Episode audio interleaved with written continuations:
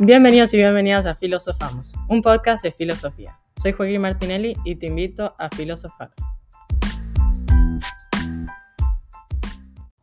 Bueno, y bienvenidos al tercer episodio de Filosofamos. Eh, hoy estoy con un profesor mío, Omar Gutiérrez, que me acompaña el día de hoy para filosofar un poco eh, en el episodio. Si no vieron los episodios anteriores, los invito a, escucharlos. Eh, tengo dos con mi prima y bueno, ahora vamos a expandir un poco sobre el tema que hablábamos en los episodios previos de, de eh, la serie Merlina o Wednesday, em, que, que, estaba hablando con mi prima acerca de, de la serie y bueno.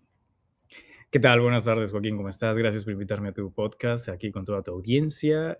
Y bueno, ya, vamos a ver qué palos podemos darle ahí a la filosofía y a, los, a las series de Netflix y cómo lo podemos relacionar con una vida, vaya, entre adolescentes e incluso adultos, ¿no? Porque hay, quienes, a pesar de tener tantos años, no terminan de crecer. Y yo me incluyo dentro de ellos en algunos aspectos, pero vaya, aquí estamos, siempre mejorando. Perfecto, bueno, entonces, eh, introduciendo un poco, eh, Merlina es una serie en Netflix que de una chica media como dark, ¿no? De oscura y, y todo eso. Eh, y estábamos hablando con eh, Omar y decíamos que, que Merlina inspira, ¿no? bueno, no, no que inspira, que demuestra un modelo de, de una persona que, que... Que se sale de la norma. Exacto, que se sale de lo normal y, y que es ella misma, ¿no? Em, sí, bueno, retomando, eh, me acuerdo de la última vez que estuvimos hablando de esto y bueno, decidimos ahora grabarlo, es pues de la familia Adams, donde normalmente el protagonista, y bueno, eso en las películas y, por el creador mismo, era pues el, el, padre, ¿no? Eh, eh, que es de una figura latina, bueno, de hecho son como que latinos, o sea, casi casi que un poco hace un poco, ah, rememora a, la familia mexicana, y lo que me, me, intriga ahora, bueno, es la, parte en lo que Merlina es este, la protagonista de esta serie, me imagino, y creo, tengo entendido por ahí, escuché que también van a retomar, obviamente, la segunda temporada, porque fue una de las más exitosas desde que se estrenó. Eh, me imagino que van a tocar cada uno de los personajes un poquito más, ¿no? Pero todos aparecen en esta primera temporada y, y Merlina, siendo una chica adolescente que, bueno, característico tal vez no de esta cultura en Miami, pero en otras zonas de Estados Unidos probablemente, y también se ve mucho en México. Eh, muy introvertida, muy darks o gótica, como tú dices, pero eso también te da, ah, bueno, mira, yo mismo, cuando era adolescente, tal vez no, no era yo un darketo, pero sí era un metalero que me juntaba con pues gente del medio similares, éramos como primo hermanos. Después de ahí salió la cuestión de los emos, que no era muy bien vista porque los emos era como la parte más fashionista del, del, de la corriente o de la tribu urbana, pero se entiende que cuando uno es, está, por ejemplo, en tu edad, ¿tú qué edad tienes? ¿Tienes 15, 14? Bueno, estás, estás, ahí mismo. Tratas de eh, blending, de, de incorporarte, de, de, identificarte con alguna tribu, algún, algún, algún grupo, algún segmento, porque de alguna manera sigues construyendo tu identidad, ¿no? Sin embargo, Merlina parece que es una persona demasiado ya madura y que sabe bien lo que quiere y lo que hace. Y me pareció una, hasta, bueno, no solamente por la manera en la que se ve, sino rebeldía tal cual, muy anarquista en el sentido de que cuestiona la autoridad, más no va en contra de ella. Siempre busca la manera de, de encontrarle, eh, sí, de, de, buscarle una razón al, por qué las reglas, leyes y de encontrar ella misma la verdad, de comprobarlo por sí sola, ¿no? No sé si eso a ti, bueno, yo, yo lo veo a ti como, como eh, mi estudiante que tomas el liderazgo, pero también, vaya, tratas de mejorar, así como Merlina, perfeccionista, ¿no? Claro, sí, exactamente. Eh, y también de, de, no tenerle miedo a, a, nada, ¿no? De no, tener, de no estar pendiente en los estándares sociales y todo eso, que me parece que ahora muchas veces vemos a los adolescentes eh, intentar, como vos dijiste, incorporarse en la sociedad y a veces hay, hacen cosas que tal vez no quieren o, por presión. por presión, exactamente. Em, y bueno, Merlina no, no intenta entrar o en un estándar, ¿no? Ella ah, es como es y, y si la gente la acepta, qué bien, y si no. Sí, eso, eso te habla de una autoimagen bastante fuerte, muy bien cimentada, estructurada, y eh, bueno, a otra cosa que a mí me llamó mucho la atención y justamente era de, en cuanto a la filosofía y este tipo de, de eh, shows en la televisión, todo el mundo tú lo ves eh, pegado a la pantalla todo el día. Y bueno, aquí tú lo ves y lo vemos en clase todo el tiempo. Eh, prefieren incluso textear en vez de llamar o, o, incluso verse en persona, ¿no? Hacer FaceTime, ese tipo de cosas, antes que realmente convivir y pasar tiempo cara a cara y Merlina, bueno, pues toca eh, el cello, escribe en máquina mecánica, eh, lee libros y pues no tiene televisión. Y, creo que pone su música en, esta, en, un reproductor de vinilo, ¿no? Con este tipo de, de old, old, school, ¿no? La otra cuestión es así como que la melancolía y la nostalgia de estos viejos tiempos eran mejores y cuando empieza a tener un celular como que ya se empieza a incorporar un poco más en, esta nueva eh, juventud que sí, está muy inmersa y hasta yo diría enajenada con las redes sociales y por lo tanto muy distanciada de, una realidad que, está inmediata y que de, alguna manera te priva de, de, esas experiencias que al final de todo, por mucho dinero o poco dinero que tengas, son las que te llevas contigo al final de la vida. Y es eso también, hablando de la vida y la muerte, que ella no le tiene miedo a la eh, muerte, no, le teme la muerte. Porque la conoce. Claro, bueno, tal vez no la conoce, pero sabe que es inevitable. Es inevitable. Entiende Somos seres finitos. Entiende que es parte de la vida y entiende que es, es parte del camino y de, nuestra, de nuestro viaje, por así decirlo, en, en la vida y que algún, en algún momento la muerte va a llegar y, y, o sea, se va a morir y acepta la realidad, ¿no? Y también esto de estar pegado a la pantalla es como Em, como vos decías la otra vez, también una distracción. Evadirse de eso. E, exacto, evadirse con el entretenimiento y todo eso de la muerte, no, pero ella tiene bien claro que la muerte va a suceder en algún momento y que es inevitable y, y lo tiene, lo toma en cuenta como parte de su vida y, para hacer cada momento más significativo. Exacto, exactamente. Eh, bueno, justamente en ese sentido hay mucha gente que prefiere no pensar en eso y ¿Cómo lo hacen? Bueno, hay gente que tal vez se va a fiestas, otros que videojuegos, celulares, redes sociales, comentarios, eh, se unen a una corriente de haters o qué sé yo, en vez de tal vez tomar una, una posición más este, madura y activa al respecto y decir, bueno, ¿sabes qué? Tengo el tiempo limitado en este, en esta, en este, en este mundo, en este universo. Vamos a hacer lo más que podamos con esta finitud que tenemos, porque decía Heidegger, y ahora sí citando a filósofos, que hay dos tipos de, existencia, la genuina y la no genuina, o la auténtica y la inauténtica. La auténtica, obviamente, como ya hemos dicho, es esta que te das cuenta que realmente... Eh, ¿Quién sos? quién, eres confrontándote en, eh, en la sociedad. En la sociedad como que eres una persona finita y dices, bueno, en vez de evadirme y, eh, Intentar entrar en un estándar social. Sí, eh, exacto, voy a ser yo mismo, porque la vida es muy corta como para poder, o para, para, fingir que soy alguien más, exacto. o para incluso, este, eh, como se dice, anestesiarme de, de, esta idea de la muerte y, y, y, no darle realmente importancia a cada momento que estás viviendo, como nosotros ahora aquí mismo discutiendo este tema, y que, bueno, queremos que los demás también tengan muy claro esto.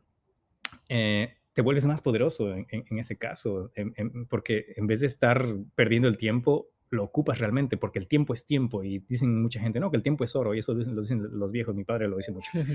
Pero el tiempo es tiempo, y incluso yo creo que es más valioso que el oro. ¿eh? El oro, como sea, tú lo puedes transformar, extraer y no sé qué, pero la vida no. La vida se va y, no se recupera. El tiempo se va y tampoco vuelve. De hecho, eh, eh, hablando justamente de, del tiempo. Vi apenas esta película de Guillermo del Toro que yo la recomiendo ampliamente, es buenísima y no es porque sea un coterráneo mexicano, pero la de Pinocho.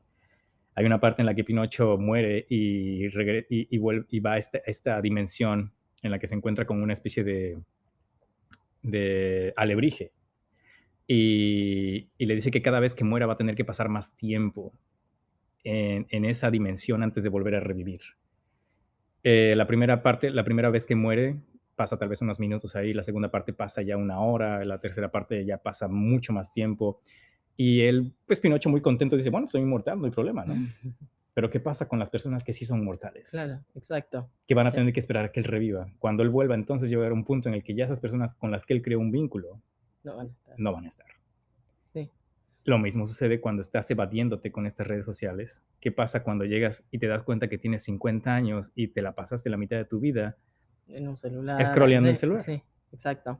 Sí, sí, es muy, muy interesante y muy eh, profundo, ¿no? El tema de, de intentar exactamente esto, evadir la realidad, de cierto modo, de, de no confrontar los problemas ni la realidad de la muerte, ¿no? Claro. Eh, Y no por eso vas a ser más triste. Al contrario, no. yo creo que te, te- te- te trae más, felicidad. más felicidad el saber, sí. ¿sabes qué? Bueno, déjame entonces cambiar la actitud y, y a- disfrutar disfrutar. cada momento. Exacto. Sí, sí. Con mis padres, eh, si tenemos problemas, resolverlos, re- eh, rencillas, eh, limar asperezas, porque bueno, la vida es muy corta como para pasarla amargado y aislado, ¿no? Sí, sí. Y de, de alguna manera también ahí yo digo eh, Wednesday, bueno, Merlina, también tiene sus lecciones que aprender, ¿no? En, Sí. en la serie. No, no es que le estemos dando todo, toda la razón, ni todo el crédito, ni toda la, la verdad a, su, a su actitud. Sí. Sin embargo, bueno, es una actitud muy seria y, y tal, pero aprende el valor de la amistad, aprende el valor de, de compartir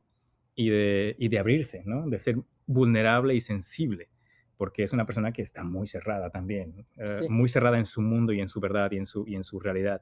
Eh, vaya, hay que encontrar el punto medio y, y eso es algo que hay que aprender. Y yo me acuerdo también haber leído a Hermann Hesse, el libro de Siddhartha, que lo recomiendo también bastante a su edad específicamente. Fue cuando yo lo leí, tenía 12 años y les ca- caería muy bien.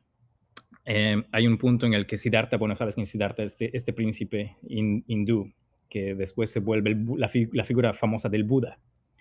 Eh, él primero se mete a Zeta, que es una parte en la que, eh, bueno, es, un- es una tribu de estas o, o podríamos decir secta, ah, que se, entregan a la austeridad completa. Comen apenas lo que les, les cabe en un puño al día y viven en la completa miseria prácticamente. Se dedican únicamente que al- al cultivo del espíritu y el cuerpo pues prácticamente lo abandonan a lo mínimo necesario. Él estaba un día meditando a orillas del río Ganges, me parece, si no mal recuerdo. Hace mucho que lo leí, pero bueno, eso se me quedó muy, muy claro en la, en- en la memoria. Y, y ve pasar una barca con un maestro y su discípulo que están aprendiendo a tocar citara, ¿no?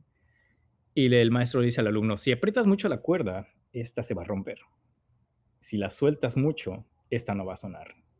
Ahí es donde Siddhartha entiende que tienes que encontrar el punto Un medio para poder vibrar Sí, en la frecuencia adecuada. sí, sí. Entonces también es encontrar un balance entre, Seguro. Entre la vida y la muerte, de cierto modo, ¿no? Eh, disfrutar y, y entender también al mismo tiempo. Claro, eh, por ejemplo, eh, el balance que tú dices, vida, vida y- muerte, ok, sí entiendo ahora que voy a vivir por un tiempo de- de- determinado, voy a hacer lo más que pueda al máximo, bueno, mm, mm, dependiendo. Yo creo que el YOLO exacto. ese que es la idea de you only live once, a veces se lleva al extremo y, y- y te lleva al libertinaje o a ser sí, sí. Tampoco me parece que sea el No, y como vos decías también de que Wednesday encuentra un modo, ¿no? Como de no de desafiar a las leyes o a, la, a, la- a lo que le imponen, pero sino de disfrutar a pesar de, de, de ellas, ¿no? O sea, de intentar como seguir disfrutando a pesar de lo que se le impone y de sin, o, o sea, sin, ¿entendés? Como...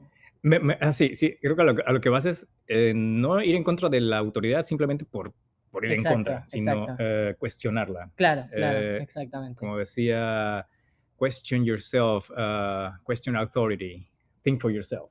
¿no? Exacto. Eh, porque al final también ves que la directora, hay una especie como de fricción ahí entre ellas Sí, dos. sí. Pero al final encuentran un punto medio entre, los, entre las dos, ¿no? Una, una duda de la otra porque pues, es el trabajo, ¿no? De un, de un director o, o de un manager, digamos así, como que tratar de guiarte por el camino correcto. Obviamente es una persona mayor, tiene más experiencia. Y la gente más joven pues va a tratar de, oye, yo tengo esta cierta energía, tengo más, este, no sé, eh, ímpetus y motivos para cuestionar lo que tú estás diciendo, pero ¿por qué debería seguirlo, no?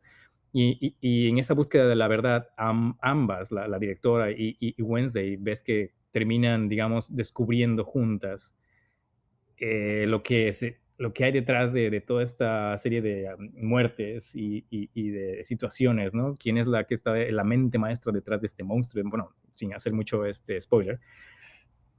Pero es justamente eso, tampoco es demasiado... eh, ser tan rígidos y, y demasiado tampoco ser tan... Flex- eh, y- Ser como más flexible. demasiado flexibles como el bambú. Entonces, la- la- vamos, entonces ahí Heidegger re- realmente otra vez este, volviendo a la parte de la existencia no genuina es negar toda, toda Tu eh, identidad. tu identidad eh, por negar la que, oye, yo soy infinito, este, no me importa Exacto. nada, este, voy a vivir al máximo eh, sin, sin considerar, bueno, pues lo que, ser muy egoísta en, el- en ese sentido también. Y, y- y la falta de empatía. Eh, en ese caso me parece que también eh, Wednesday ah, en algún punto encuentra y entiende es- es- ese valor de la empatía, ¿no? ¿Qué más Sí, le sí. podríamos decir? Bueno, y, y lo otro es que me parece que es algo que también trata de rescatar eh, eh, esas viejas usanzas y valores y principios que podrá ser una persona muy fría, sin embargo, me parece que es muy sensible en el fondo. Sí, Y, y esa sensibilidad la hemos perdido precisamente porque creemos que nuestros valores y principios están siendo guiados por el entretenimiento. claro. Sí, sí, totalmente. em, O sea, distraerse de nuevo. La idea de distraerse y intentar poner la atención en algo que no, que no debería ser lo importante, ¿no? De Exacto. intentar tener una identidad genuina y no intentar ser alguien que no sos. Eh, Es un, es un constante ir y devenir de- de- del ser, como dirían otros filósofos por ahí, pero a lo largo de nuestra vida vamos a ir cambiando, no somos los Sí, mismos, yo no soy el mismo que era cuando tenía tu edad, pero eso es lo bueno, eso es lo, lo- lo- lo mágico de la vida y, y entender y aceptar, tener la humildad suficiente como para poder aceptar que hay cosas que ya no tenemos ni debemos seguir creyendo a es- Sí, a cuando éramos adolescentes y que eso es lo que nos hace crecer y ahora sí que ser más bellos, más hermosos en, sí. en- en cuanto a espíritu y, y cuerpo, ¿no? Y al final Wednesday creo que también tiene esa, esa- ese desarrollo como personaje. No es un personaje plano, es redondo, realmente tiene un cambio y una evolución. Y vamos a ver la siguiente temporada, a ver qué nos trae, porque me parece que sí, eh, Tim Burton ha, ha hecho Sí, muy buen sí, trabajo, tanto muy- estético sí. como narrativo e incluso filosófico. Y qué bueno que lo traes a- aquí a, a la mesa, porque vale mucho la pena. Muchos eh, shows allá afuera no, no te No capturan la esencia de, no capturan, exacto. de Y- lo que es la Sí. realidad, ¿no? De, sí, de o, lo que... o- o la belleza del ser humano Sí, y, y la vida, ¿no? En este caso. Eh, pero sí, yo, yo en el fondo sigo siendo esta persona que es un poco gótica, si la quieres ver así. Me gusta, me gusta la estética de lo grotesco, porque encuentro a sí mismo como belleza en la vida, como belleza en la muerte y, y- y belleza en, en lo que no es tan bonito. O sea, la exacto. estética al final es, es lo que te marca, lo que te enriquece el espíritu, independientemente de si es algo que tiene bonitos colores o es monocromático completamente u oscuro, ¿no? Eh, y para poder tú realmente encontrar esa felicidad y disfrutar de esos momentos eh, eufóricos, también tienes que apreciar, por ejemplo, la tristeza, la depresión. Y no digo, vaya, que te quedes, que te quedes ahí, pero este, esta otra, este otro grabado de Du- Durero, este renacentista, no sé si lo has visto, eh, que se llama Melancolía, justamente es una persona que está posando su cara eh, sobre su mano eh, y mirando hacia Ah, prácticamente sí, el sí. infinito. Es, un- es Ujú. un, es un grabado muy bello. Y justamente tiene mucha simbología al respecto y es que te dice, en esos estados melancólicos, tal vez de tristeza, también hay, un, hay una fuerza motora de creación y de introspección que te permiten conocerte a ti mismo Sí, y aceptarte tal y cual eres, porque muchas de esas cosas también es lo que traen como consecuencias que no te aceptes a ti mismo y por eso tenemos tanta epidemia de ansiedad y depresión actualmente y bueno, últimamente lo más problemático, suicidio, ¿no? Entre Sí. muchos jóvenes, lo cual es muy triste. sí, sí. Em, es exactamente eso, encontrarte a vos mismo en vos mismo. Claro. Em, No- pensar. no- conócete a ti mismo con la película de, de Matrix, ¿recuerdas? Know Sí. Thyself, seguramente lo viste con Sí, Mr. con de Mr. Mendes. Méndez. Es muy buena película también. Sí, sí. Bueno, y bueno, cerrando en este caso, ¿tú quieres decir algo más? No, nada de eso que, ah, para cerrar, ¿no? De, de- de lo que nos trae ver las películas, ¿no? Que a veces eh, las películas van más allá de, de- del cine, ¿no? Y sí. del entretenimiento que, bueno, se puede filosofar acerca de las, de las películas, ¿no? Y que, que, bueno, de estar en el momento, de entender que en algún día ya, ya no vamos a estar y vivir al máximo, pero sin desafiar la, la autoridad, ¿no? Cuestionándola y, y Sí, sí. pensando por vos mismo. Claro. em, y vivir al máximo y disfrutar. Perfecto, me parece excelente. Muchas gracias.